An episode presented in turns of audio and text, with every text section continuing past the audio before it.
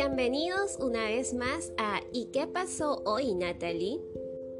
Siento que hoy fue un día de introspección. Eh, de hecho, estuve leyendo un libro que no leía hace mucho tiempo y el volverlo a releer fue como que acordarme de cosas que quizás en algún momento me olvidé y sentir esa emoción de la primera vez que lo lees y quizás hasta más. Ah, de hecho, no les voy a hablar exactamente hoy del libro porque en sí lo que quería comentarles es sobre una película que vi después. La película, de hecho, está en Netflix, se llama Big Miracle, es el título original, pero creo que en Netflix aparece como Una Gran Esperanza o algo así, no me acuerdo. Es con Drew Barrymore. Bueno, eh, esta película está basada en un hecho real, de hecho es un rescate de tres ballenas grises eh, que se dio en el año 88 en Alaska, en donde prácticamente eh, ese año pues el mundo se paralizó con la noticia esta porque incluso hasta Estados Unidos tuvo que recurrir a la ayuda de la Unión Soviética para poder eh, rescatar a estas ballenas que estaban migrando, pero debido a que el mar se estaba congelando de manera tan rápida, pues prácticamente las pobres no podían, ya que estos animales pues son mamíferos y tienen que salir cada cierto tiempo a la superficie para poder respirar. Y obviamente al formarse una capa de hielo tan gruesa en el mar, eh, no pueden emerger a la superficie. Ahora me dirán, pero son ballenas, o sea, pueden romper. No, las capas de hielo eran tan pero tan gruesas que ni ellas mismas podían romperlas. Bueno, ustedes preguntarán, ¿y qué pasó, Natalie? Eh, ¿Llegaron a rescatarlas? Este, cuéntanos. Bueno, como les decía, eh, se movilizó Greenpeace, los mismos esquimales, que eran los locales de, ese pueblo, de ese sitio, la Guardia Nacional, la Guardia Costera, el presidente, que en ese entonces era el presidente Reagan de Estados Unidos, em, tuvieron que recurrir a la ayuda de dos buques de la Unión Soviética que hay ayudaron a romper el hielo. Y así, o sea, un montón de gente, ¿no? Entonces fue como que eh, la noticia del año, digamos. Bueno, y más o menos para entrar en contexto, eh, yo por ejemplo amo a las ballenas. Yo vivo enamorada de las ballenas jorobadas. De hecho, la primera vez que las pude ver en el norte fue como que un momento muy, pero muy especial y único para mí. Eh, fui sola al avistamiento de ballenas y creo que fue el mejor regalo que me pude dar de ver a estos seres tan...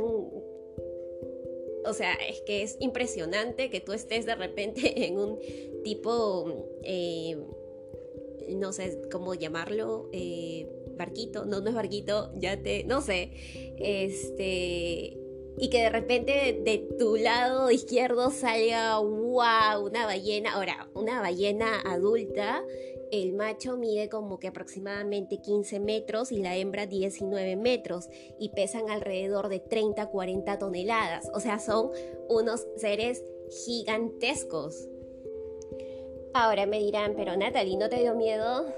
No, porque son seres tan grandes, tan gigantescos, pero a la vez son tan inofensivos, porque para empezar, su garganta es el tamaño del puño de un ser humano y lo máximo que se puede extender es hasta 38 centímetros de diámetro aproximadamente. Ellos se alimentan de un molusco que se llama krill que es súper chiquitito y lo máximo en pescaditos son pues caballa, o sea, a un humano no se lo pueden tragar.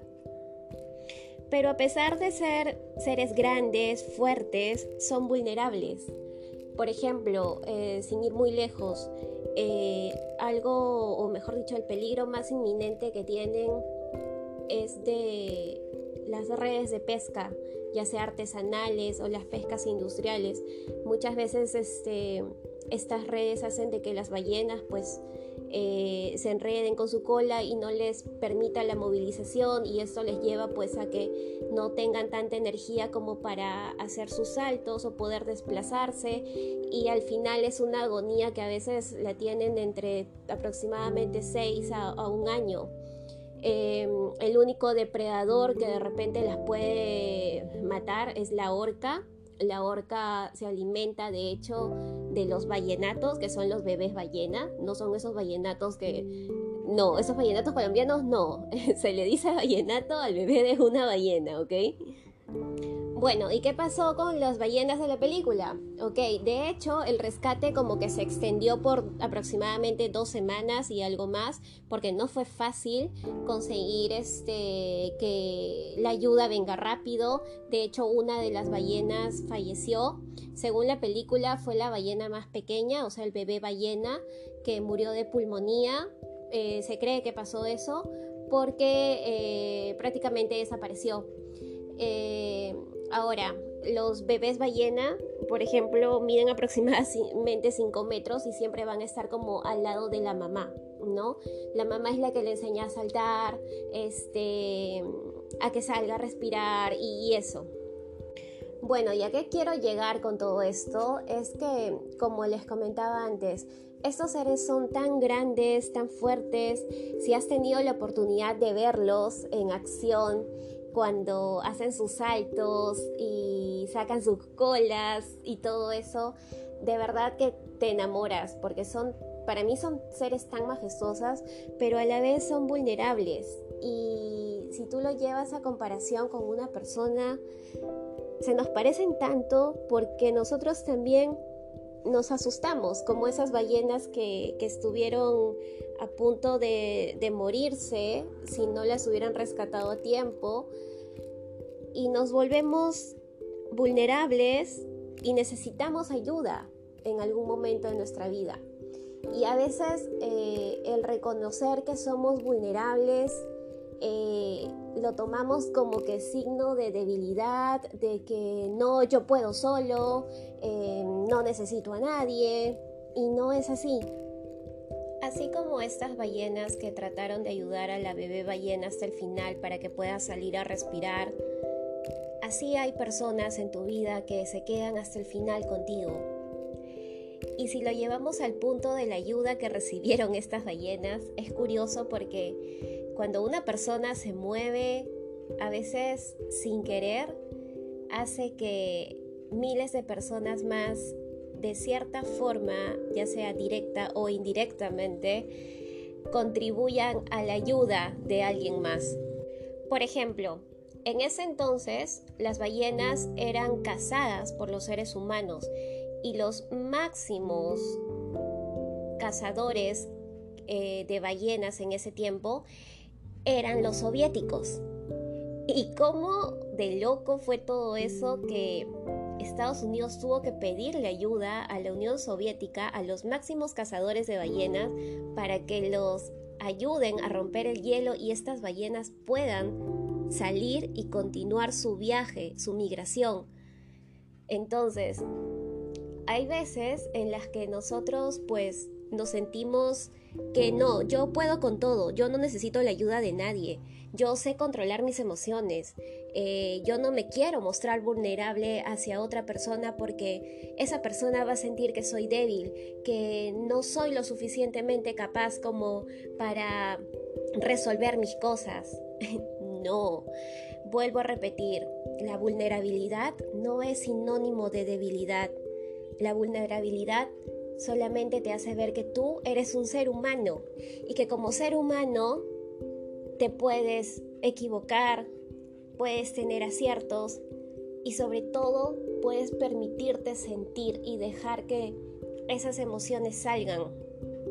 Y cuando tú abrazas tu vulnerabilidad, y te dejas ayudar, créeme que la ayuda va a venir hasta del lugar menos pensado o esperado, así como lo que pasó con estas ballenas. Yo creo que todos siempre vamos a tener a alguien, a un amigo, a una pareja, a un familiar de confianza con quien podemos sostenernos, digámoslo así una persona con la cual podemos compartir y sabemos que estará dispuesta a ayudarnos. Y si tú estás pasando por algo y tienes a personas a tu lado o a alguien a tu lado que sabes que puede ayudarte, pero a la vez sientes vergüenza porque de repente hiciste algo malo o simplemente tienes vergüenza de decir algo, créeme que el reconocer que necesitas ayuda es de valientes, no es de débiles. E incluso si sientes que no tienes a alguien de confianza como para poder contarle tus cosas y estás pasando por algo que de repente necesita algún tipo de ayuda psicológica o terapia, pues búscala. O sea, a, estas alturas yo creo que nadie te tendría por qué juzgar de llevar terapia y todo eso. Y esto me hace acordar a un meme que últimamente vi estos días en el que decía, si yo me entero algo así, ¿no? Lo voy a parafrasear. Si me entero que tú estás llevando terapia, no voy a pensar que estás loco, sino voy a pensar que tienes plata para hacerlo, tienes dinero. y, y, o sea, créeme, nadie te tiene por qué juzgar. Así que sin nada más que decirles porque ya no los quiero aburrir, eh, siento que les he dado desde una mini clase de biología marina hasta spoilearles una película que de repente la querían ver. Igual véanla porque es muy linda. Me despido esperando que tengan una buena noche, que descansen y nos veremos, no, nos veremos, no, nos oiremos, mejor dicho, me oirán en otro episodio más de ¿Y qué pasó hoy, Natalie? Adiós, cuídense.